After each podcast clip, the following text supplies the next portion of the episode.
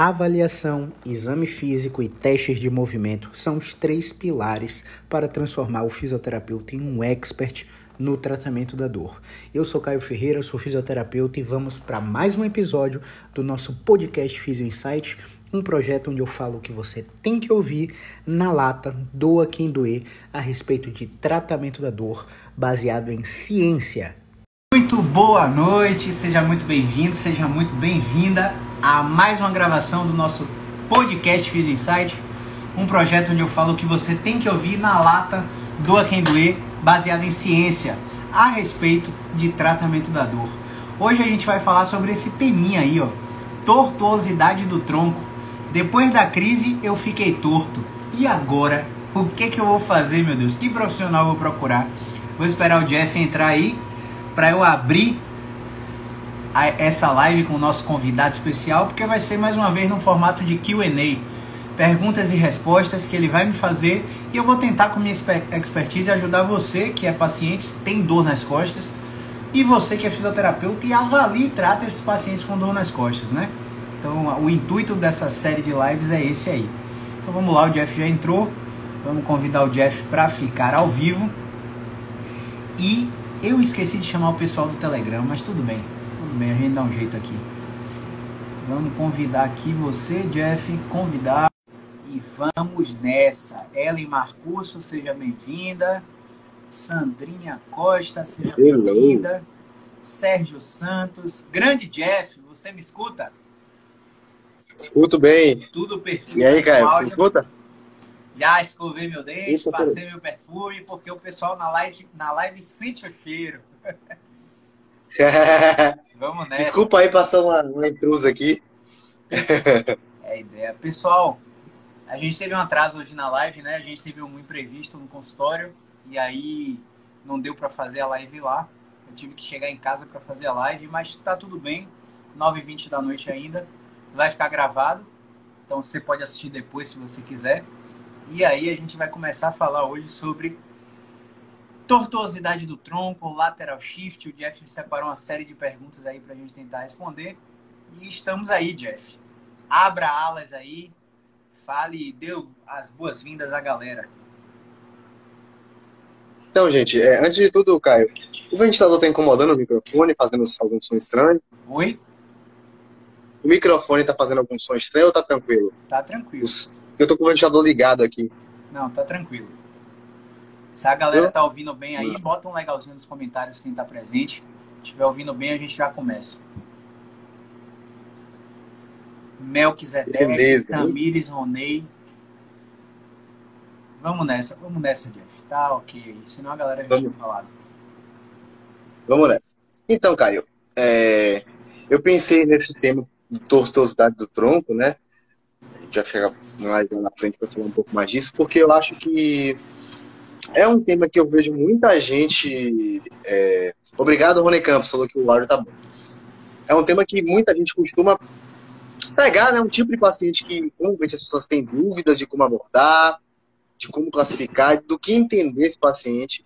Então, claro, é, nossas lives em formatos que e costumam ser muito fluidas, mas eu tentei colocar aqui, separar é, uma série de perguntas que vai tirar o profissional, o estudante, o fisioterapeuta, do absoluto zero para algum nível mínimo de entendimento que está diante dele e que ele não deveria fazer, principalmente. Então, a ideia meio que foi essa, porque eu acho que muita gente tem dúvida e sequer sabe da existência né, dessa classificação. Agora, Caio, eu tô sentindo um barulho esquisitinho depois que você colocou o fone. Ok. E agora? Melhorou tudo ok? 100%. Tá, beleza, vamos nessa. Tá baixo para você o volume? Não, tá ótimo aí. Vamos nessa. Então, beleza. É, pensando nisso, né, nessa questão aí de ser recorrente, vamos pensar aqui. Paciente chega no consultório para você exatamente com isso, né? O ombro para um lado desviado e a cintura o quadril desviado para o lado contralateral. Tronco torto, aquele desvio mesmo. antes de tudo, assim, você só de olhar ali, o que é que vem na sua cabeça? Quais são suas hipóteses de apresentação clínica, enfim. O que é que vem na cabeça do Caio num caso desse? Tudo depende do tempo. Isso aí aconteceu desde quando? Menos de três meses ou mais de três meses? Se foi mais de três hum. meses, eu já penso em terapia cognitiva funcional, fazer com que ele descarregue o máximo do peso no membro que ele protegeu e que ele sente a dor irradiar. Se foi menos de três meses, eu ainda considero como agudo e eu tento autocorrigir o paciente ou fazer correção manual do paciente. É, e aí vão ter diversas formas de fazer isso, não é certo e errado, é só a forma como que eu faço que eu vou compartilhar aqui. Então, a primeira triagem que eu vejo é o tempo. Depois disso, aí a gente vai pensar em alguma estratégia para tratar isso, se for tratável, né? que tem todo aquele passo a passo. Acho que ficou ao contrário aí, Jeff, a câmera. Pegou aí de volta? Show. Tá me ouvindo bem? Você me escuta bem? Perfeitamente bem. Pronto. Então, primeiro critério é o tempo. Mais de três meses, eu penso em terapia cognitiva. Menos de três meses, eu penso em terapia mecânica. Como eu vou fazer, tudo depende da avaliação, né? se a avaliação mostrar uma possível red flag, eu não vou nem tocar no paciente. Se a, se a avaliação mostrar um yellow flag brutal, eu vou falar com ele que meu tratamento vai ser limitado, vai dar resultado, mas se ele não fizer terapia junto, muito provavelmente não vai resolver o problema. Se ele for um block of movement, aí, amigo, um abraço. Na mesma sessão ele já sai quase zero bala mas a gente não dá essa expectativa ao paciente nunca, né? Porque tem casos que são irredutíveis. Uhum. Então o paciente vai ser avaliado, vai tentar ser tratado e não vai ter o problema resolvido. Infelizmente vai precisar de uma correção cirúrgica em alguns casos. Então esse é o primeiro ponto. Então, então peraí, deixa eu ver se eu entendi bem, né? Você classificou aí com a linhagem temporal, também com algumas outras questões, aí já abriu o psicossocial, né? muito bacana. Mas eu queria entender, toda vez que esse paciente ele tem essa, esse desvio, né, o tronco torto, essa tortuosidade do tronco, a gente pode dizer que está diante de um lateral shift? Eu pergunto isso porque às vezes tem gente que traz essa pergunta, né? E já, já vou puxar logo minha terceira pergunta, né? Que é aquela questão de ter, tipo, é lateral shift ou escoliose, enfim. Como é que você diferencia isso? Né? Entendeu? As pessoas misturam muito. Né? vamos lá. Toda vez que o desvio for inequívoco a olho nu do fisioterapeuta, tronco desviado em relação ao quadril, eu considero lateral shift. Ponto. Tudo que eu falar aqui não é certo nem errado, é só a forma como eu faço.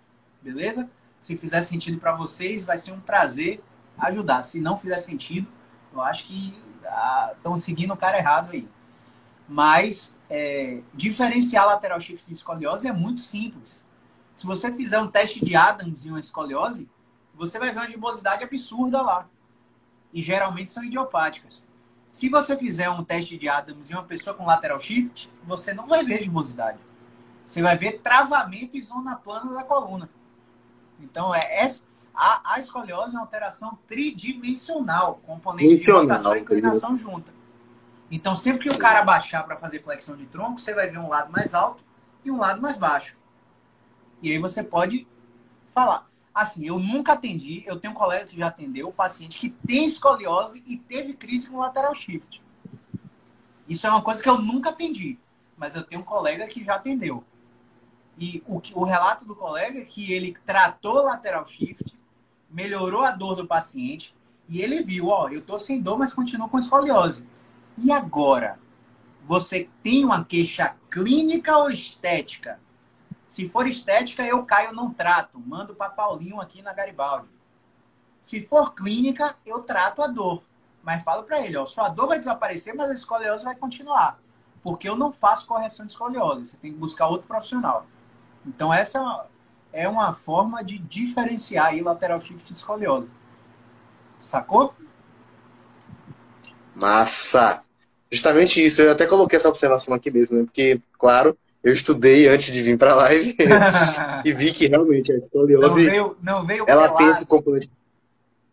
É, É, a escola um componente tridimensional, né? Muito bacana você dizer isso. E vamos lá, você que tem experiência, eu acredito que já vi também vários casos você postar aí, que você atende lateral shift já, há um bom tempo já, alguns casos.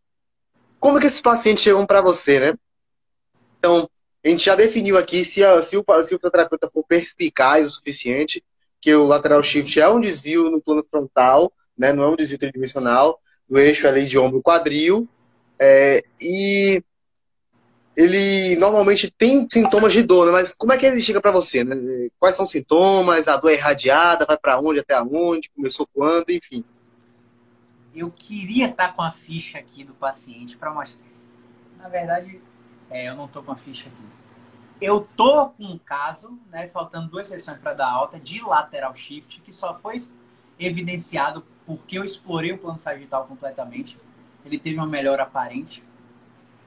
É, e se você ver o body chart desse paciente, você vai ver que ele chegou para mim, olha só, dor lombar central, pontual, com dor na virilha direita, na coxa direita e na perna esquerda. Todas as dores da perna eram anteriores. Se você olhar para o body chart do paciente, você fica morrendo de medo. Na inspeção, ele não tinha desvio inequívoco. Só que ele teve uma resposta. Olha a resposta. A resposta dele foi de redução da dor anterior da coxa direita, redução da dor da virilha direita e manutenção da dor na perna esquerda. O que é que eu considerei? Olha, esse paciente tem uma directional preference e eu vou trabalhar essa, essa DP o tempo todo para tirar a dor da perna direita. A dor da perna esquerda deve ser uma outra classificação que eu vou investigar depois de tirar esse problema aqui. O paciente foi fazendo as extensões em casa, extensão em pé, tá? Extensão em pé, pá, pá, pá, pá, pá, em casa, voltou com 72 horas, com o lateral lindão lá evidenciado. Ou seja, esse paciente é um coringa. Não tem uma regra. Não vai chegar para você ele torto, lindo, com desvio na perna oposta e você, oh, que lateral shift contra lateral lindo. então, oh, que lateral shift Y lateral bonito. É só meter o desviozinho no vão da parede que o cara vai melhorar. O cara vai vir neutro, bonitão para você. E você vai ter que explorar ele o suficiente para ou ele melhorar ou ele expor o desvio relevante. E aí você vai começar a tratar o plano lateral. E isso é muito importante porque quando o paciente volta para você, pior. Nossa, cara, eu tô pior. Essa semana foi uma montanha russa. Doeu muito, muito segunda. Terça parecia que eu não tinha nada. Quinta, Ave Maria, eu pedi para voltar para a barriga de minha mãe. Volta para a barriga de minha mãe, cara. Pelo amor de Deus, eu não aguento mais essa dor. Então, o cara vai ser uma, vai ter uma variabilidade absurda. Então, não vai ter uma regra para te dizer. Mas o que, que é mais comum? O mais comum é ele já chegar com desvio inequívoco, às vezes com deformidade sinfótica, é, que é um outro desvio no plano sagital, né? e é, capengando, né? Tirando a carga da perna que ele tem a dor. Às vezes ele não vai vir com dor na perna, vai vir só com desviozão. Você vai tentar corrigir, quando você bota o paciente em pé, o cara tá com desvio pro outro lado. Aí você tenta corrigir, o cara tá com desvio pro outro lado. O cara nunca neutraliza. Então não vai ter uma, uma regra. Por isso que eu falo sempre: resposta do sintoma é a regra. O corpo do cara fala com você o que, que ele quer. Se ele quer mais força, se ele quer alternativa, se ele quer tempo, se ele quer posição. Hoje a gente atendeu uma paciente que melhorou com sentar relaxado. Não tinha Melhorou um paciente assim também. Né? Então, pense aí, uma paciente que já passou por diversos ortopedistas, fisioterapeutas RPGistas, que falaram para ela assim, ó, sua postura tá muito despencada, corrija essa postura. Aí vai Caio. Cara, eu tive um caso exatamente igual a esse, velho. Aí vai Caio, Lelé da Cuca. Só que Caio já fala assim, ó. Ó, ou você me chama de doido e não quer me ver nunca mais, ou você segue meu tratamento até o final, nem para dizer que ele não serviu para nada. E aí o que eu vou pedir para você fazer é totalmente contrário do que você aprendeu. Sempre relaxa aí três minutos, bora conversar, me conta da sua vida. Três minutos depois, três não, demorou, foi tempo, acho que foi uns dez minutos conversando com ela. A gente retestou todas as referências, todas as referências melhores. Então, assim, lateral shift é bloqueio de movimento. Bloqueio de movimento, característica principal é variabilidade. Montanha russa. Acorda pior, durante o dia melhora, final do dia tá pior. Hoje eu tô muito ruim, amanhã eu tô parecendo que nunca tive nada. Tô muito ruim, tomei um Dorflex, Ave Maria, tô na lua. Então essa variabilidade é uma característica do lateral shift. Não sei se respondeu aí. Respondeu sim. Galera que tiver é... pergunta, pode clicar na interrogação aqui embaixo, mandar pergunta que a gente para em algum momento para responder, tá? Algumas perguntas é, podem ser voltando sempre para o básico, justamente porque eu estou aqui buscando deixar essa live de uma maneira didática para quem quer entender, assim, nunca ouviu falar, só, só, ouviu esse nome solto e não sabe o que, que é, né? Então, a gente já falou aí de. Eh, saiu termos como contralateral, ipsilateral. É, se me permite contextualizar, né? O lateral shift ele tem é, o seu lado, né, uma nomenclatura de lado, era até uma, uma pergunta aqui. É, pelo seu ombro, né? Então, se o ombro desviou para a direita, lateral shift é a direita, se o ombro desviou para a esquerda, lateral shift é a esquerda. E aí, se o sintoma aparece no membro contralateral, ou seja, do outro lado, é um lateral shift contralateral. Se o sintoma aparece no mesmo lado, é o ipsilateral, né? Tô, tô, tô falando alguma coisa errada aqui, se, se sim, me corrija, por favor. Não, mas assim, você, mas... você sabe que eu não. Eu não tô nem aí para isso aí, né? Isso aí é nomenclatura para você passar em prova de formações específicas. Na prática hum. clínica, né? A teoria é outra. Então, às vezes, você vai ver uma nomenclatura dessa e vai dizer o que quem te ensinou fez para fazer e o cara não vai responder. Vai responder completamente oposto. Por isso que eu me guio mais pela resposta sintoma e não me prendo muito a esse tipo de coisa. Mas para quem está aprendendo, é importante para saber classificar e falar com. Ah, meu paciente foi para a Austrália, tem um fisioterapeuta lá que trabalha com terapia mecânica. Olha só, colega, o cara chegou para mim com lateral shift direito contra lateral. Pronto, o cara já sabe qual é a apresentação clínica dele. Importante por isso. Mas, assim, nenhuma teoria sobrevive à prática clínica. Nossa, demais. É, me dizer uma coisa. Claro, de dentro de tudo que a gente falou aqui, é, ficou muito claro que existe um mundo, né, uma variabilidade imensa de apresentação clínica, de respostas de sintoma, precisam ser testadas, mas que essa pessoa tem que partir de algum lugar, né? É, normalmente, quais os cuidados? Para onde você normalmente começa assim? Você, pô, esse paciente aqui é um lateral shift, chegou para mim com um sintoma ali irradiado, eu preciso partir de, um, de, um, de algum lugar. De onde é que você vem? É, existe alguma pergunta na, na, na, na anamnese que já te, já te leva para algum lugar? Ou você tem um passo a passo que segue no exame físico? Como é que funciona isso? Cara, a inspeção, velho. A inspeção, desvio inequívoco, secundário a uma crise, já, você já parte dali. Será que é agudo? Pronto, vamos fazer autocorreção. Tenta o paciente autocorrigir mesmo. O paciente não consegue autocorrigir, tenta fazer a correção manual. A correção manual não é duradoura? deita o cara, roda e flat. Então, é, a partir da, do quadro temporal dele, a gente vai definir a estratégia. E a partir, é, a partir do, do desvio inequívoco do quadro temporal, assim, se não for secundário uma crise também, é uma coisa que você tem que investigar mais, olhar para o contexto. Na live com o Marcinho, você assistiu a live com o Marcinho? Assisti, ouvi o podcast. Pois é, quem assistiu aquela live Brutal. com o Marcinho ali, meu amigo, eu diria que tá com 10 anos luz à frente da maioria dos fisioterapeutas. Né? E foi fantástico para mim. O que é de lateral shift que a gente está reduzindo com descarga de peso no membro sintomático não tá no gibi. É. Paciente redutível na, na correção manual, no desvio na parede, no desvio na, no vão da porta, na flexão com rotação, melhora de 72 horas, volta tudo estaca zero depois. Você bota o cara para fazer um agachamento búlgaro e o cara começa a se organizar. Eu não sei qual o mecanismo que faz isso acontecer, não, mas eu sei que essa zona acontece. Então. é, é, enfim, a live tá salva aí. Quem não assistiu, vai assistir, porque Era uma live pra gente cobrar pra vender, viu? Ali foi. Ali foi uma verdadeira aula. É... Então, normalmente são pacientes que têm esse plano é, lateral, né? Você vai explorando estratégias ali, tentando colocar o paciente sempre mais independente no hands-off para poder ele conseguir manter uma rotina de autotratamento. Mas existem casos em que você precisa é, colocar necessariamente o hands-on e nesse processo, se existe, como você periodiza né, essas consultas? Como é que você fala, ah, você volta daqui a X tempo?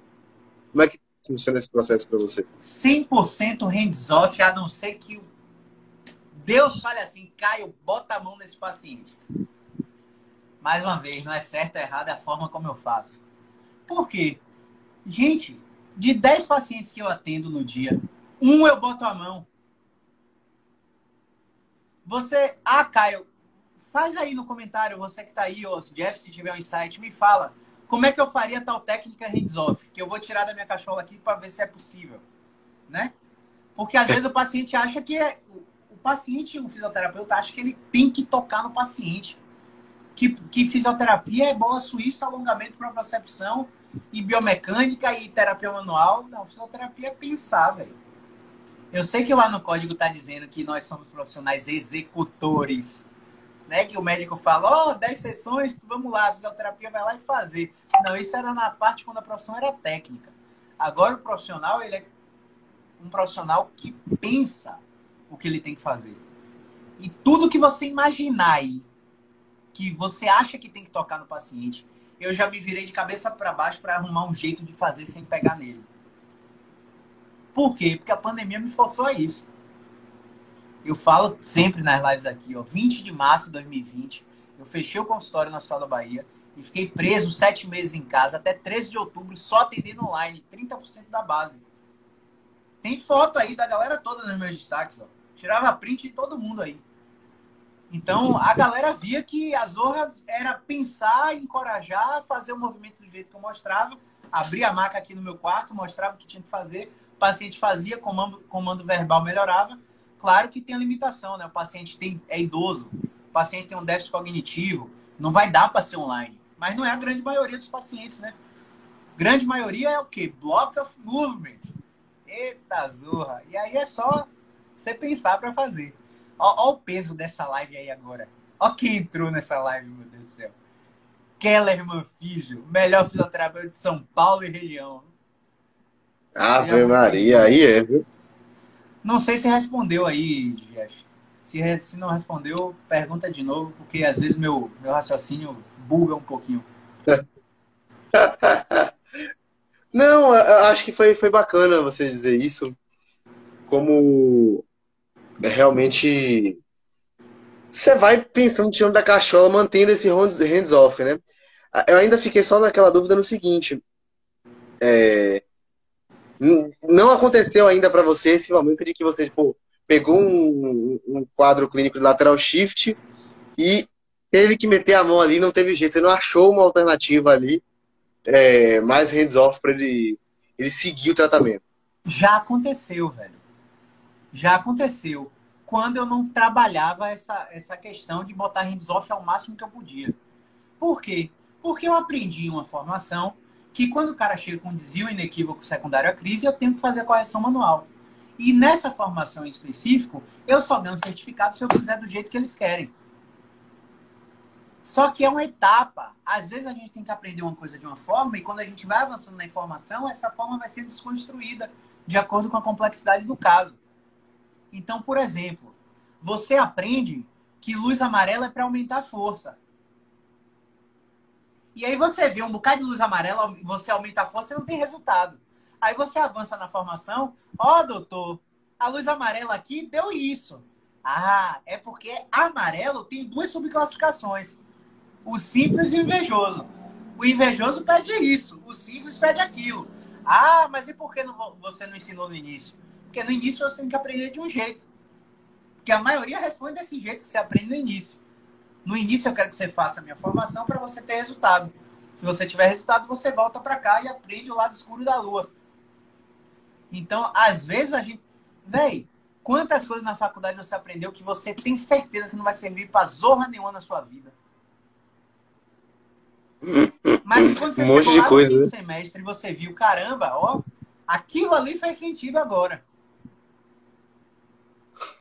Até para você valorizar. Ativar VMO. É. Até para você valorizar o que você está aprendendo. Então, quando eu não tinha esse raciocínio hands-off, eu vi o desvio equívoco, tentava corrigir. E só tentava corrigir em pé. Quando não respondia, eu, ah, meu Deus, o lateral é irredutível. Vai aqui para Anitta, minha querida, excelente anestesiologista aqui de Salvador, fazer um bloqueio transforaminal. E aí, hora 46% responde. 54% não responde. Mas por quê? Eu tinha uma deficiência em explorar esse perfil de paciente. Hoje eu boto com flexão de tronco, hoje eu corrijo sentado, hoje eu corrijo deitado, hoje eu corrijo inflexão com rotação. Então, eu exploro o é possível antes de falar, ó, paciente, meu querido, eu tentei tudo com você. Você não está respondendo ao movimento. Vá aqui para a Anitta, tome seu bloqueio, faça um remédio, faça tudo que ela pediu para você fazer. Volte para mim com 15 dias depois de ir para lá. Aí ela vai, faz o que tem que fazer. Geralmente ela faz um bloqueio transforaminal. O paciente volta com 15 dias, eu reavalio. E aí eu acho a classificação. Não são todos, mais uma vez, 46% apresentam uma mudança na classificação depois desse bloqueio.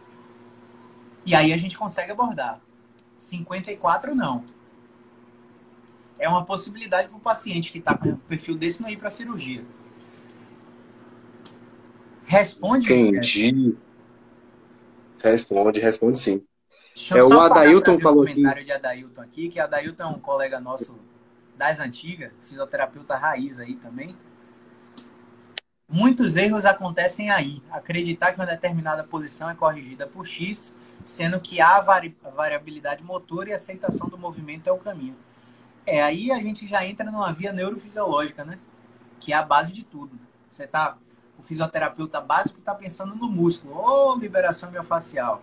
Um pouquinho mais complexo, ele está pensando lá dentro da articulação, antes do músculo. Um pouquinho mais complexo, ele está lá na neurodinâmica, no nervo. De onde o nervo sai? Coluna. Quem comanda a coluna? O cérebro. Então, o fisioterapeuta mais profundo hoje está lá em terapia cognitiva, aprendendo neurociência. Porque é onde tudo começa. Se a gente modifica com estímulo top-down, o resultado é avassal, avass, de uma, me, avassaladoramente melhor, vamos dizer assim. show, show é, Ele falou exatamente isso no caminhatário de baixo, Ricaio. Oi? É, o próprio Adailton fala esse comentário justamente aqui embaixo. É, muitas vezes o processo de diminuição da dor pela periferia é mais fácil, porém pouco duradouro, né? Exatamente. Ó, a gente não pode falar que nada disso é regra, tá? Porque saúde nada é 100%. Mas, velho, se existe uma coisa que é 100% para mim, é isso aí, viu? O estímulo periférico é mais fácil de fazer, vende mais, é mais barato, mais acessível, mas é pouco duradouro. Por isso que só é, isso já depende. Inclusive, se vocês forem num podcast, quem tiver bem com inglês aí, vocês vão no podcast é, The Healing Pain, de Joey Tata. Tem um episódio que eu acho que é o 146, que é ele e o Adam Mickens. Não sei se vocês sabem quem é o Adam Mickens. Adam Mickens, ele é o The Sports Physio no Twitter, no Instagram também. E ele tem uma entrevista também com Ben Cormack, que é um ex-fisioterapeuta do Manchester e do Liverpool, que hoje trabalha com neurociência. O perfil dele é o Core Connect no Instagram. E a discussão dos caras é: é preciso abandonar a terapia manual. Eles te dão A, B, C, D, E. Só que assim, vocês não estão preparados para essa conversa, então eu não vou nem começar isso aqui. Mas, se você não tiver limitação da língua, vá lá. Assine o Trust Ed, o Physiotutors, acompanhe esses caras, porque o paper saiu hoje, os caras estão publicando ontem. Então, eu acho que é um cara, uns caras que vocês devem seguir. Ó o Kellerman aí, ó. É, Caio, tem uma é, explicação do shift lateral, ipsilateral, ter um pior prognóstico do que o shift contra. A explicação é, é de prevalência, né? É, tem um estudo que é, um pessoal do Instituto Mackenzie, dos Estados Unidos, acho que é de Richard Rosedale o, o estudo, que foram 57 fisioterapeutas em 15 países, é, avaliando pacientes com dor, nas, com dor nas costas, acho que foram 607 pacientes. E eles perceberam que os que tinham lateral shift não eram. É, os que tinham lateral shift lateral não tinham um prognóstico bom, tendo que ir para operar, para bloqueio, para cirurgia. Só que qual, qual que é a limitação? Não houve um protocolo do TBC lá dentro. Quem sabe o que é TBC, o Treatment Based Classification, Classification. derivado lá de Pittsburgh, que é a universidade número um dos Estados Unidos. É, o pessoal de lá, eles têm um protocolo específico para esse perfil, que é colocar o cara dentro da água e fazer trações sucessivas e mandar tração pneumática para o paciente fazer em casa é, colocar em maca de tração, porque tem um grupo muito pequeno, de 0,06%, que responde a esse tipo de terapia. Junto com a história natural, claro. Então, assim, por isso que eu falo, não vista a camisa de uma formação. Se você fez TBC, TBC tem uma limitação que o Mackenzie suporta. Se você fez Mackenzie, o Mackenzie tem uma limitação que o PNF entra muito bem. O PNF tem entra bem aqui, mas tem um buraco aqui que é a osteopatia completa. O que a osteopatia não vai, a acupuntura vai lá mexer. A acupuntura não mexeu, a terapia de aceitação e compromisso, a terapia cognitivo comportamental, funcional, vai lá e tapa esse buraco.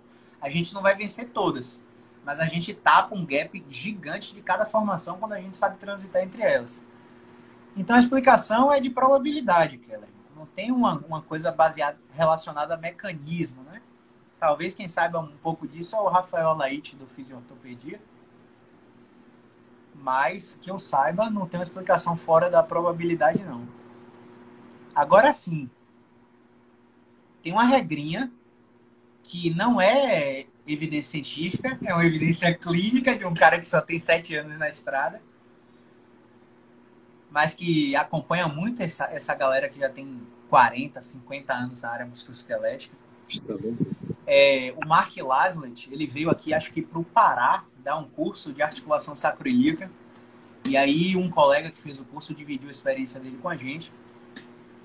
E o que ele falava, Mark Laslet era um dos professores internacionais do Instituto Mackenzie, hoje não é, ele não, salvo engano, tá? Salvo engano, ele não dá mais aula para o instituto. E ele tem cursos assim pelo mundo todo como convidado. E a experiência dele é que quando você tem um lateral shift ipsilateral, ele tende a ser resolvido com deslocamento no vão da porta. É, e quando você tem um lateral shift contralateral, ele tende a ser resolvido com flexão rotação fechando espaço. Mas é observação clínica, não tem dados sobre isso, tá? Então você vê essa apresentação clínica aí, você tenta isso que eu falei, e volta a dar o feedback, ver se deu certo, se não deu certo. Conta a sua experiência. Porque se a gente pensar em biomecânica, desvio no vão da porta, ipsilateral, se abrir espaço, bota atenção na raiz.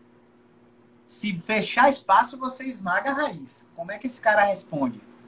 Então são coisas que eu durmo bitolado para tentar encontrar alguma solução quando o paciente chega. Beleza, Keller? Bacana demais. Uma aula. Vamos lá, grande Jeff. Cara, ainda no básico aqui, para quem, né, para quem não tá no nível Keller, sim, sim. É, como é que aparece mesmo o lateral shift? Você até deu uma, uma pesquinha aí desde o título e já repetiu isso. Esse cara dorme e acorda todo torto, ele vai assumindo essa apresentação clínica gradativamente. Como é que funciona essa a história desse cara? Ó, é, na literatura a explicação era, de, era a explicação teórica era o seguinte: uma vértebra simplesmente escorrega em translação para o lado direito e inclina para o lado direito. Essa vértebra gera uma pressão no núcleo discal para o sentido oposto. Que se essa tensão da raiz aumentar por causa dessa translação, se eu esticar, se eu esticar esse lado aqui, ó, o corpo vai tender a conter esse esticão fazendo isso com o tronco. E aí o paciente entra em postura antálgica, que é o lateral shift, é uma postura protetora para que ele sinta menos dor. Aí, o que é que vai acontecer? Se ele assume essa postura e, por definição, ele esmaga a raiz, a dor de, desce para o mesmo lado, ipsilateral. É como se. Bota a língua para fora, todo mundo está assistindo aí. Ah, morde a língua. Morde a zorra da língua. Você não vai conseguir morder porque você tem uma defesa que você sabe que isso é abruptamente ameaçador. Sua amígdala dobra de tamanho aí dentro da sua cabeça e fala: não morda, maluco. Não escute esse cara. Esse cara tá querendo me matar. Então, isso aqui acontece para não haver essa mordedura da língua. E aí acaba gerando a dor irradiada para o mesmo lado. Para não manter a mordedura, a explicação fisiológica era o desvio no vão da parede, que ia tirar essa mordida e o paciente ia corrigir a posição, o lateral shift. A outra teoria é que se isso aqui não esmagasse a raiz do mesmo lado, ia tensionar a raiz saudável do lado oposto. Aí o cara ia entrar num padrão também antálgico para sentir menos dor, só que com a tensão na raiz desse lado, propagando a dor para o lado contralateral. Aí seria justificável que você deitasse o paciente, rodasse para o mesmo lado para fechar espaço. E isso tiraria a dor da perna. Faz, faz um sentido brutal, né? Pois é, velho. É, é lindo explicar isso. Você explicar isso para um paciente, o paciente fica assim de boca aberta, meu Deus, como ele sabe tanto. Mas é, a ciência não é prova impressiona, velho. É isso. A ciência não prova isso que eu estou falando. Então, é um modelo teórico para tentar justificar a ocorrência de um lateral shift. Então, por isso que muito colega, sei lá, isso fere muito o ego de muito colega que, pô, o cara já investiu 30 mil reais em uma formação, botou clínica equipada com uma porrada de tecnologia, comprou maca de tração eletrônica de 28 mil reais e tá fazendo isso aqui você, ó. Tracionando para abrir espaço no disco e centralizar o núcleo dentro do disco. Aí você vai para pesquisa. Nossa, faz super sentido isso aí. Vai tracionar, vai abrir espaço. E quando você ficar em pé, o que, é que a gravidade faz com isso? Então. Vai ficar dependente. Eu acabei de explicar essa coisa linda para você e depois que eu expliquei essa coisa linda, eu tô te dizendo que não tem base científica. Você entende como é foda isso? Você entende que um, um, um dos módulos lá do curso, o Kellerman pode dizer aí, viu, Kellerman? Se eu estiver mentindo, você já bota o murrinho aí nos comentários. Tem um módulo lá do BeExpert que é indução de sono.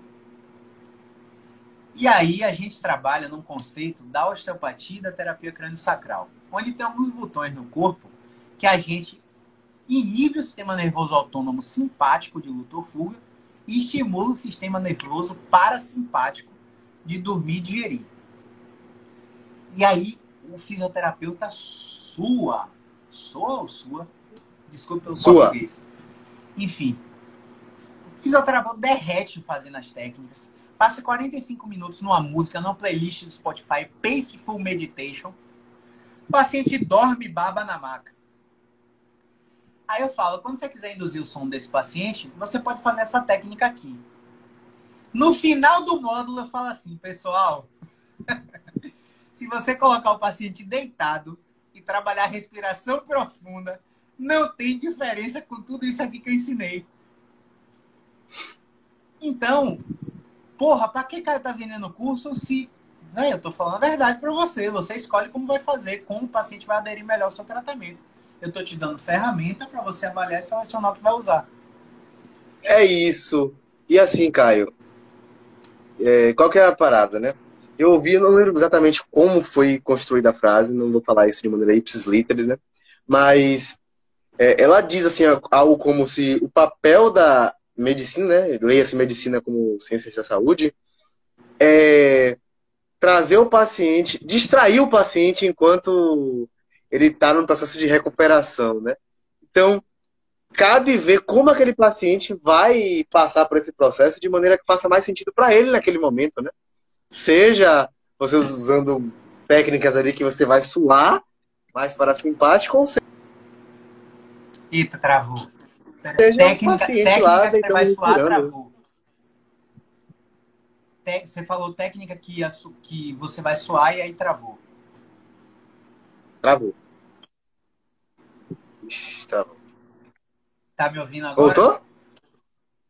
Voltou ouvindo. agora. E você? Ó, a, a câmera travou quando você falou técnica que vai suar. Ah, sim. É, é a questão de. A técnica que vai suar traz um efeito similar, né? Digamos assim, com a outra técnica de respiração, para simplesmente o paciente deitar e respirar fundo. Mas se o paciente não, não for aquele paciente, pô, eu não tenho saco para ficar deitado respirando cinco minutinhos, sabe? Me, vou me entediar. Faz mais sentido para mim que você fique aqui suando, me fazendo alguma técnica passiva. Pô, beleza, você tem uma ferramenta, então é bom saber né, qual o caminho que você vai trazer para o paciente chegar no ponto que você quer. Olha o peso dessa live, olha quem entrou nessa live aí, Camila Biscaia. Eita, Lelê! Grande físio, grande Camila. Camilinha. Mais do que já travou, né? Você é uma das melhores fisioterapeutas desse país, viu?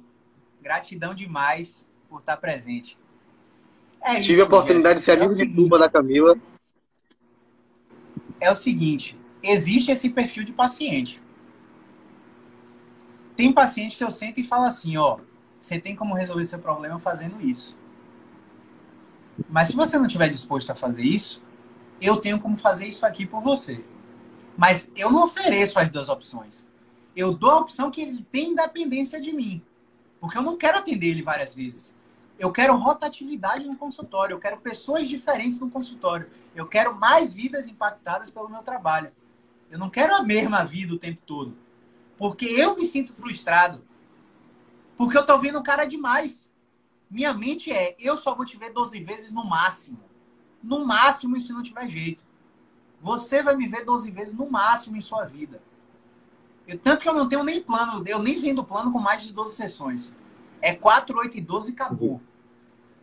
Então, então quando esse paciente fala isso para mim e esse paciente chega para você, eu falo, ó, tem essa alternativa aqui, mas eu vou ser honesto para você. Se fosse minha mãe, eu não ofereceria. Porque você vai depender de mim para ter esse conforto. Se tiver tudo bem para você, você sabe que você vai estar tá pagando seu dinheiro numa coisa que você podia fazer sozinho. Então, esse discurso é tido como agressivo por muitos colegas. Mas tá tudo bem, eu deito a cabeça ali, ó. Tudo bem, tem uma melatonina ali em cima que você tá vendo. Mas eu deito a cabeça ali tranquilo. Porque eu, eu dei a verdade pro paciente. Hoje, o último paciente do dia, ele queria continuar o tratamento, mas eu falei para ele, velho, não tem necessidade. Ah, mas é muito bom isso que você faz. Por quê? Porque ele, ele evoluiu com um quadro, depois de uma crise de coluna, com dor irradiada na perna, sem lateral shift. Ele evoluiu com um quadro de formigamento na cabeça. Caramba! E, e olha o raciocínio. Mais uma vez, quem está presente viu, quem não viu já era. Outra, outra viu, sacada que paga. O cara tem dor na perna, sem tensão neural, e o cara tem formigamento na cabeça. Na cabeça, meu Andar Deus. Andar rápido produz a dor na perna. Andar rápido é extensão lombar com tensão neural. Andar normal é extensão lombar. Pegou aí? Peguei, porque o comprimento da passada é maior, não é isso? Ô, investimento de Deus, viu? O dia que eu fui abrir o consultório pra este garoto, viu? Olha, esse garoto me viu correndo na barra, me parou, é, tentou me parar, eu tava de fone, eu falei, não é possível que aquele cara me parou ali. Eu, pessoal, ainda não sei reagir quando as pessoas me veem na rua, viu? Então vai ser meio estranho. Se eu tiver sem óculos, eu não te vi, porque eu sou cego. E se eu tiver de fone, eu não te escutei. Então me pare e fale comigo. E aí esse cara fez um esforço surreal e tava na minha primeira turma do curso. Então eu falei, velho, esse cara tem futuro, vamos dar gás nele. Então o raciocínio é esse aí.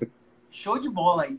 Eu fico feliz demais de ouvir isso de você, porque não é uma coisa que todo fisioterapeuta deduz. E você está saindo da faculdade agora e já está com esse raciocínio. Então, com certeza, enfim.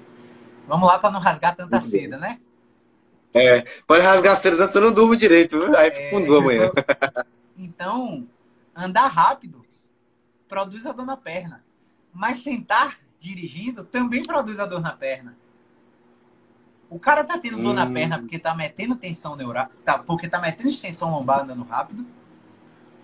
Mais inflexão lombar sentando, sentando prolongado, ele também produz a dor na perna.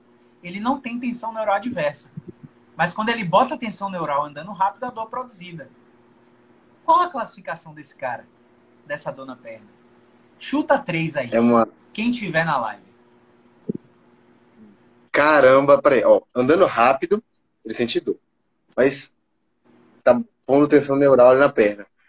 Mas é antagônico porque ele tá sentado também produzindo a mesma dor na, na perna. Qual é a palavra que você pode Isso é uma. Qual é a palavra que você pode substituir a antagônico? hum,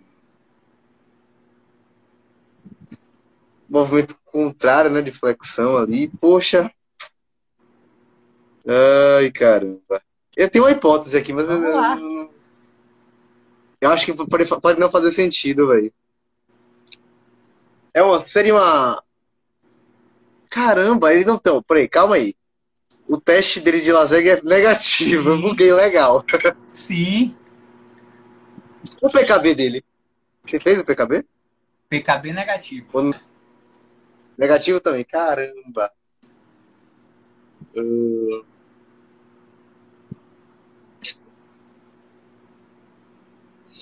Uma aí, restrição? Galera, galera que está presente aí, qual a classificação que é dessa apresentação clínica? O que, Seria uma restrição? eu, o que é que eu posso substituir pela palavra que o Jeff usou de antagônico?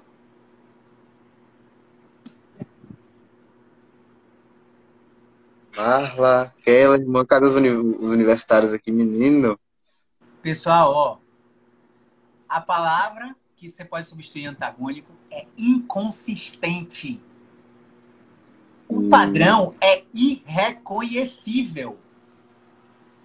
Pergunto de novo. Três classificações. Seria. Ó, se o padrão de dor ele é inconsistente, mas ele tem variabilidade, ele pode ser um bloqueio de movimento.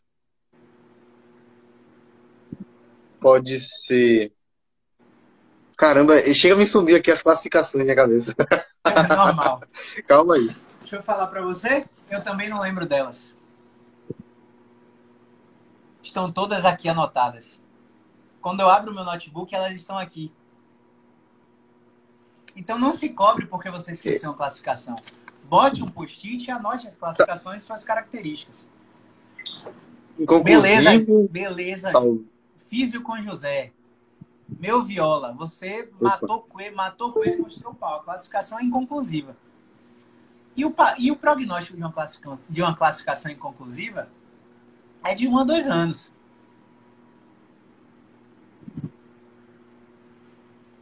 Pra você. Você que é raiz, você já entendeu qual é a formação que eu estou falando e onde está a limitação dela. Só que aí, em 2018, Michael Shakelock veio aqui para o Rio de Janeiro para Physioscience. E ele trouxe um curso de neurodinâmica clínica.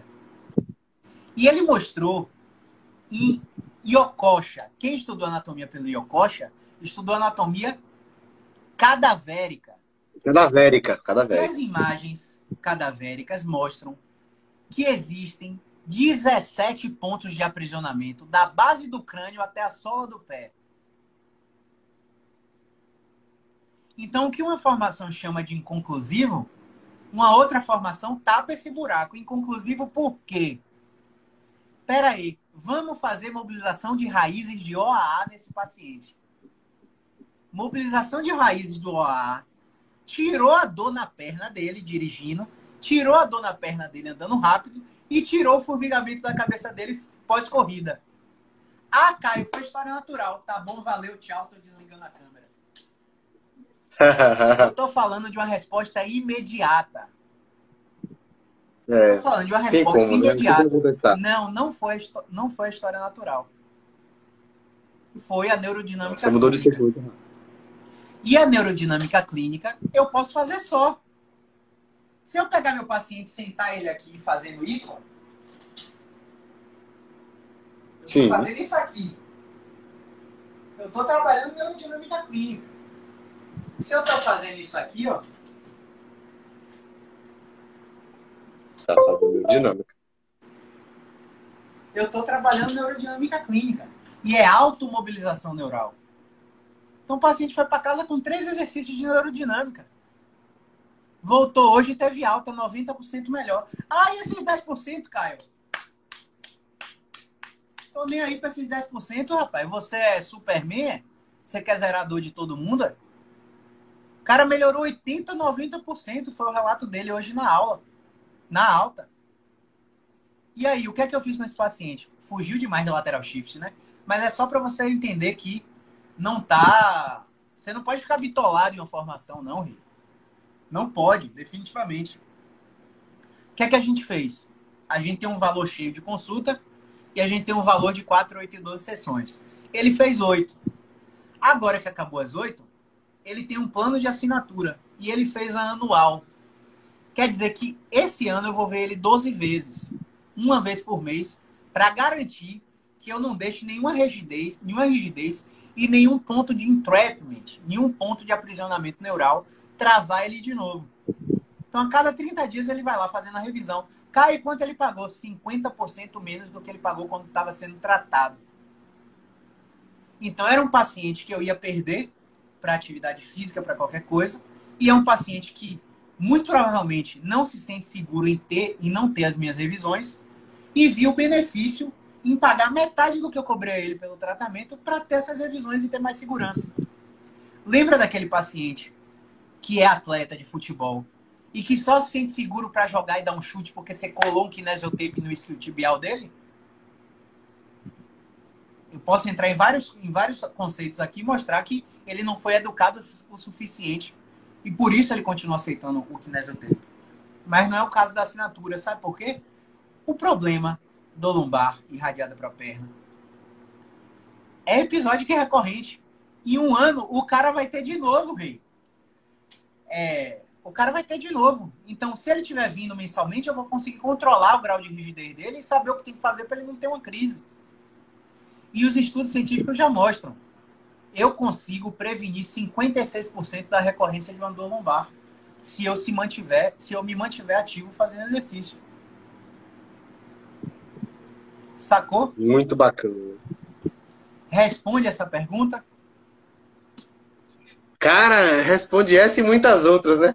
O Keller me mandou aí um Caio Flix. Rapaz, ele, ele, ele acabou de evidenciar o meu projeto de 2022. Viu? Em breve aí vai ter Eita uma série Caio Flix, uma.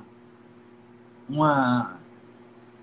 Esqueci o nome do, do, do streaming mas vai ter um, uma assinatura mensal muito baixa para vários fisioterapeutas entrarem e terem acesso a várias aulas que não estarão disponíveis aqui no Instagram. Mas isso é para mais tarde. Deixa eu só responder a Camila Oi. aqui. A Camila falou: esse 4 e 8 e 12 os pacientes não entendem nada. Não entende, porque o paciente está acostumado a fazer 30 sessões, 3 guias de 10 do plano de saúde. O paciente não entende nada. Como assim? Meu médico 60. mandou. Meu médico mandou 30 sessões. Eu, pô, eu te avaliei aqui, eu acho que você precisa de quatro. E aí, você quer continuar com seu médico ou você quer fazer comigo? Não, vou fazer com você. Aí eu, eu vendo o quadro, na segunda o paciente está 70% melhor. Talvez nem das quatro ela precisava. Então, isso, quer, isso viola a expectativa do paciente. Porque o paciente não, não acha que um, uma lateral shift vai melhorar com o movimento. O cara tá torto, ele acha que só cirurgia vai corrigir ele. Só um colete de Boston vai corrigir ele. Porque aquilo, aquela tortuosidade ali, com certeza, é escoliose na cabeça do paciente. Então, informações como essa elucidam muitas coisas, né, para a população leiga. É, exatamente. Rapaz, essa brincadeira você respondeu muitas outras perguntas mesmo, viu? Não foi é, rasgando cedo, não. Por quê? É, eu tinha feito aqui perguntas como a ciência atribui a causa, você falou sobre uma, um modelo teórico da causa, mas que a ciência já não dá suporte para aquilo, que esse desvio ele é inequívoco e normalmente secundário, aí uma crise de dor, então, como aparece normalmente, como é a história do paciente, né? Sim. Várias coisas aqui ficaram muito claras. Então, eu realmente acredito que se uma pessoa que não sabe nem o que é, só viu esse paciente tortinho, ficou perdidão lá, liberando o quadrado lombar, né? Liberação facial e pica raspador, agulha, a torta direita. se ele quer entender como ele pode fazer diferente pelo paciente dele, assistir essa live de maneira atenciosa, ele sabe do que é que se trata, pelo menos assim, pô, eu tenho que procurar estudar para poder fazer isso. Velho, é. Cara, assim, eu já, eu já, eu tenho um curso de liberação miofascial instrumental que eu comprei no Instituto Online com um grande profissional do Brasil. Grande, conheço pessoalmente, encontrei em congresso, é uma pessoa assim com um poder de persuasão absurda. Eu falei, velhão, não quero te ouvir não, porque senão eu vou comprar de você. Eu não preciso dessa porra, mas se você falar no meu ouvido, eu vou comprar de você. Então, o cara é um monstro de persuasão, assim. É um fisioterapeuta sensacional. Passa em rede nacional, em, em, em TVs. E eu já pensei em usar isso em vários pacientes. Só que é aquela coisa. Você quer tratar o cara profundamente ou superficialmente? Você vai fazer um guachá, um raspador, você vai agir superficialmente. Vai agir no músculo. O músculo está travado por quê? Tem uma articulação rígida? Tem um output neural muito forte, exagerado, muito diminuído? O que é está por trás do músculo? A articulação. Por trás da articulação, o nervo. Por trás do nervo, a coluna. Por trás da coluna, o cérebro. Então aprende aqui Existe primeiro. Né? Porque quando você intervém aqui, o resultado é, é assustadoramente melhor. E aí você pode dar benefícios para os seus pacientes, conforto para os seus pacientes, se você quiser depois usar uma técnica dessa. Mas deixar o paciente com fazer essas técnicas aí, aí é ignorância no sentido do cara não ter acesso a esse tipo de conhecimento. Porque você vai trabalhar com liberação miofascial, meu amigo, por cinco anos de sua vida no máximo. E você vai estar destruído depois. Quando você trabalha com movimento e terapia cognitiva, você atende sentado em sua casa um paciente que está na Austrália através de uma chamada de vídeo. Com um resultado tão igual e até melhor. Então a gente precisa pensar um pouquinho se a gente está promovendo saúde mesmo, como é o que a nossa profissão fala.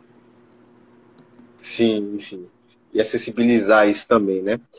Mas e aí, Caio, onde é que, onde é que a gente aprende aí, rapaz, a fazer isso aí? Eu tô na dúvida aqui. Cara, onde é que a gente aprende o quê? A tratar lateral shift? É, pegar um paciente desse assim e, e saber exatamente o que fazer, né? Eu, digamos aqui, vim aqui assistir essa live do zero, entendi que eu preciso saber mais, onde é que eu vou saber mais? Onde eu Sim, velho, assim, você tá perguntando pro cara que tem uma empresa de curso. Então eu vou ter o viés. Agora exclua o meu viés. Excluindo o meu viés, você tem a formação do TBC, você tem a formação do MDT, você tem a formação do CFT, você tem é, Rodrigo Vasconcelos, Vicente Henneman, Gabriela Vidigal, Corina Pitela, José Liberato, você tem Ney Meziar, você tem Michele, você tem Jéssica, você tem a galera do CFT toda que aborda isso com, com, com um tratamento de descarga. Então, assim, ó, eu tenho empresa de curso, se você quiser aprender comigo, eu tô aqui. Mas eu tô te dizendo, tem essa galera toda aqui também. Você escolhe o seu destino, pô. Então, é, existe um passo a passo. Cada filosofia vai te ensinar de uma forma. E aí você decide o que, é que faz mais sentido para você. Muito bacana. Eu me sinto contemplado. E você? a recíproca é verdadeira, meu amigo. Tem mais perguntas? É isso, as perguntas que eu, que eu separei aqui, elas foram basicamente todas respondidas real, velho. É porque eu separei aqui 14 perguntas, mas uma pergunta vai para trocentas, assim, a gente vai ali, como eu falei no começo, né? Bem dinâmica a live. Eu separo algumas coisas e as coisas vão tomando outros rumos. Eu acho que essa é a, é a grande cereja do bolo da live que a gente interage com a galera de uma maneira muito bacana aqui. Né? O que faz estar 10 e 17 da noite, 18 pessoas aqui assistindo isso. que bom, que bom. Show de bola, velho. Então é isso, né, galera? Alguém tem pergunta? Quem tiver pergunta, joga nos comentários ou na interrogação aí, que a gente para para responder dois minutinhos antes da gente encerrar a live.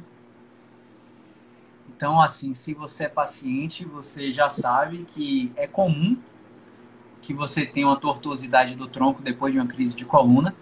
Raramente é grave, coisa de menos de 1%. Raramente você precisa de uma ressonância. A primeira coisa que você tem que fazer é ficar na ponta do pé e andar sobre os calcanhares, mesmo apoiando os braços na parede. Se você for capaz, você não perdeu a força. A segunda coisa que você tem que fazer é alisar suas pernas. Se a sua sensibilidade ao toque estiver igual, você não perdeu a sensibilidade, tá? A segunda coisa que você tem que fazer é deitar e esticar a perna para cima, a perna reta. Se você perceber que com 35 graus você está começando a sentir a sua dor da coluna irradiada para a perna, você tem tensão neural e o ciático pode estar incriminado. Se você subiu 90 graus e não produziu a dor, tem zorra nenhuma a ver com o seu ciático. Então, quando você não tem a combinação desses três testes positivos, você não precisa de ressonância. Porque a ressonância vai achar uma coisa muito feia, que vai te assustar e gerar um drive psicológico que talvez você não consiga lidar. Você vai ficar com sua família achando que sua dor é invenção, você vai ficar com um estresse psicológico absurdo, privação de sono, ansiedade, tudo isso te deixando no 220, sentindo você, fazendo você sentir mais dor. Só que tem um outro caminho. O outro caminho é ir direto no fisioterapeuta. Porque ele vai testar tudo isso que eu te falei, se ele for competente, e ele vai te dizer, ó, oh, relaxa que não tem nada grave. Deita aí, roda o joelho fora da cama, encosta na porta e dança El Chan de ladinho. E aí você vai ver seu sintoma do nada diminuir progressivamente e você vê, caramba, não é possível que o movimento faz isso. Eu tenho um paciente que me vê na rua, ele fala logo assim, é, Cara, eu, eu não acredito ainda, eu tive aquela dor de novo, deitei, fiz o exercício que você me ensinou e tirei a dor, velho, não precisei nem de você. Como é que você tá ganhando dinheiro? Eu, rapaz, rapaz, eu não sei não. E aí ele fala que já me encaminhou X, X, Y, Z pacientes. Porque eu dei a ele a ferramenta que ele precisava para melhorar. Exatamente. Então, se você é paciente, você tem que estar tá ligado nessas informações. Porque a primeira coisa que o paciente pensa é: ai meu Deus, tem algo grave. Né?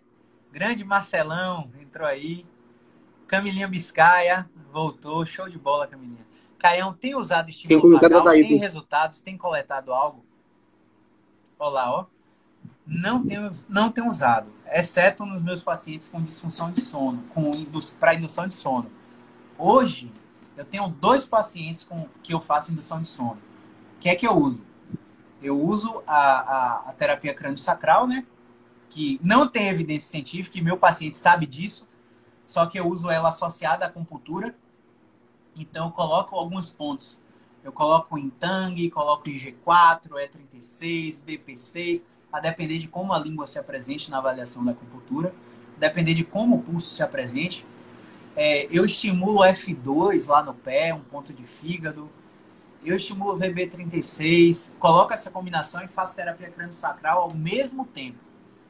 Depois eu vou lá no triângulo de Sedilor, faço bombeio. Depois eu vou lá no plexo mesentérico, faço bombeio. Depois eu vou lá na fúrcula external, faço bombeio, faço muita inibição suboccipital, fico 15 a 20 minutos fazendo Sim. inibição suboccipital, trabalhando tudo isso ao mesmo tempo da respiração puramente diafragmática. Um paciente está com a mão no tórax uhum. e a outra mão no abdômen, e eu quero que a mão do abdômen suba mais do que a mão do tórax. Tudo isso ao mesmo tempo, bota meus, esses dois pacientes para babarem na maca, roncar. Eu tenho vídeo filmado dos pacientes, mando para ele aqui, ó, não acredita não, tome aqui e o paciente dorme melhor. Não sei se é por causa da, da técnica, não sei se é por causa do placebo que pode estar usando, mas meus pacientes sabem, ó, a gente não tem evidência disso aqui não, mas isso aqui ajuda alguns pacientes. Se você quer tentar, como seria esse, essa tentativa? Ó, eu te vejo seis vezes. Em seis vezes eu já testei todos os pontos de acupuntura que podem induzir o sono em você e já fiz todas as técnicas manuais que podem induzir o sono em você. Mas não é o tratamento principal. O tratamento principal é TCC, terapia cognitivo comportamental com psicólogo. Se você for para TCC, seu resultado vai ser muito mais potente, tá? Porque você vai agir não na periferia, mas no sistema nervoso central. Então, os meus pacientes de indução de sono, eles sabem disso. Não é uma coisa que eu vendo como promessa. Só para você ter uma ideia aí, Adailton, quem tem acupuntura sabe que existem alguns pontos que induzem fertilidade. Quantos pacientes estão fazendo reprodução assistida? Estão indo em geneticista fazer exames caríssimos para poder engravidar. Então, tem evidência científica de acupuntura melhorar a fertilidade? Não tem. Você me viu prometendo fertilidade aqui no Instagram? Eu não prometo, porque não tem evidência. Então, a gente sabe que algumas correntes de tratamentos manuais, de escolas de fisioterapia e de acupuntura prometem coisas que não têm evidência. E a gente não concorda com isso. Mas se você for para a literatura, existe lá o ponto. Só que eu não vou ficar gastando dinheiro do meu paciente para tentar uma coisa que a ciência não provou ainda. Então só tenho usado nesses perfis, nesses perfis de pacientes e não tenho coletado. Na verdade, não tenho nenhuma ajuda para coletar isso aí. Quem sabe no futuro, né? Não tenho, não tenho essa pretensão hoje não. Beleza? Show. Mais perguntas, pessoal? E aí, Jeff? Pra mim não apareceu. É, pra aqui não, não apareceu também, não tô vendo nenhuma, não. Interrogaçãozinha. Não tem nenhuma pergunta na interrogação. Então acho que é isso, né, pessoal? Quem é fisioterapeuta, acho que ajudou muito aí essa, essa live. E quem é paciente vai ficar ligado agora para não ficar no desespero quando o tronco entortar depois de uma crise de coluna e a dor descer na perna. Né? Já sabe o que é que tem que fazer. Jeff, tem considerações Verdade. finais aí? Cara, eu acho que mais uma vez é, a live cumpriu com o seu papel, né? É, prática clínica raiz mesmo aí, falando da sua experiência, é, contextualizando com evidência, interagindo com a galera aqui. Então, prova de que foi bom é que muita gente curtiu aí. O Adailton acabou de falar que foi maravilhoso. Show de é, bola. Gratidão. Vamos aí tentando somar cada vez mais na, na, na prática clínica da galera, né, velho? Eu aprendo muito com isso aqui eu acho que é muito bacana fazer isso. Graças a Deus, muito bom. Então é isso, né, galera? Obrigado aí pela audiência, 10h24 da noite, 1 hora e 6 de live. A live vai ficar salva, vai subir no YouTube. Amanhã tá no Spotify, no Apple Podcast, para vocês estar treinando na academia amanhã, viu? Seu primeiro paciente de amanhã vai ser lateral shift e você não vai saber o que fazer porque não assistiu a live. Chegou no meio do caminho. Tem um insight aqui de uma sacada que paga tudo tem um insight aqui que nenhuma formação lhe dá, meu amigo. Nenhuma formação lhe dá. Então, se você não viu esse insight, volta pra live e assiste essa zorra de novo, viu? É. Então, se você, se você não viu... print, faz o doisinho aí pra galera tirar o print, Jeff. Bora! Tira esse print e posta nos stories, marca a gente, a gente vai recompartilhar. Gratidão pela audiência. E até amanhã. Quem sabe amanhã a gente não aparece com outra live, né? Vou deixar uma caixinha nos stories. Vocês mandam suas sugestões de tema. Mas provavelmente vai ser dor pós-coronavírus, tá? Mas mandem suas sugestões que aí a gente sabe que conteúdo é infinito. Algo mais a declarar, ah. grande Jeff? Tô tranquilo, meu amigo. Então vamos nessa. Muita gratidão a todos vocês aí. Obrigado por mais um dia acompanhar a gente, tá? Grande abraço. Tchau, tchau. Movimento é vida. É vida. Boa noite.